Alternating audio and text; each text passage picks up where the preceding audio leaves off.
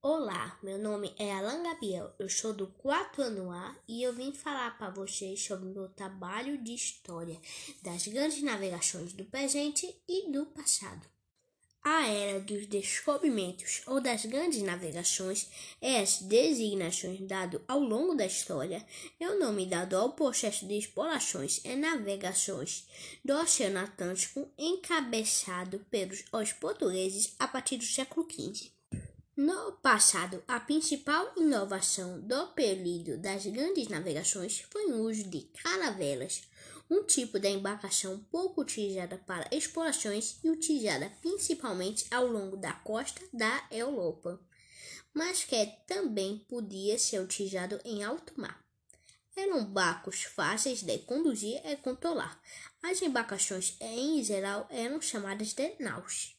Na época do descobrimento e do Brasil, havendo diversos tipos de naus, os passageiros e tripulantes amontavam-se misturados com faros, barris e carga e animais vivos, que aos poucos as pessoas consumiam ao longo da viagem.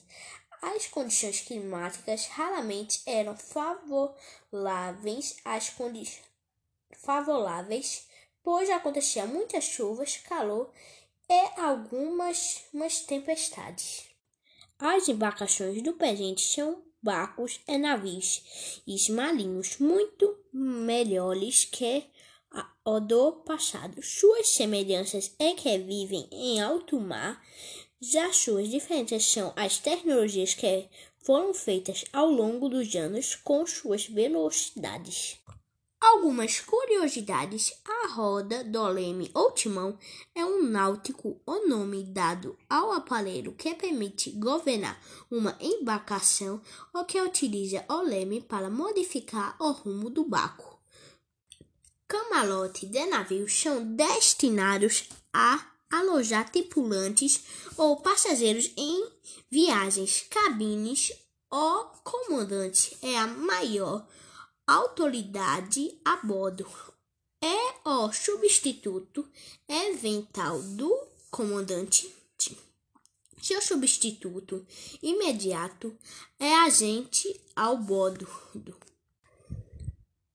As fontes de energias utilizadas no passado e no presente, as primeiras maior utilizadas pelas as maiores utilizadas pelo indústrias são representadas pelo petróleo, gás natural, carvão e mineral e energia nuclear. Atualmente se usa diesel, gasolina, óleo e combustível.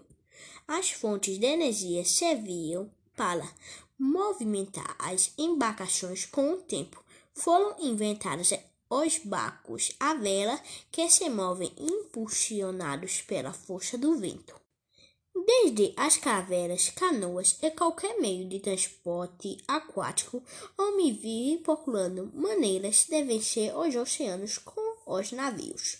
Os homens conseguem cruzar os mares com segurança e conforto, tanto que os navios pararam de ser apenas meio de transporte e viraram também uma modalidade de passeio. Com, com os cruzeiros, eles têm uma, uma série de documentos e dimensões que o caracterizam. Alguns navios têm câmeras no compartimento para registrar se tiver algum acidente, muito diferente dos navios do passado.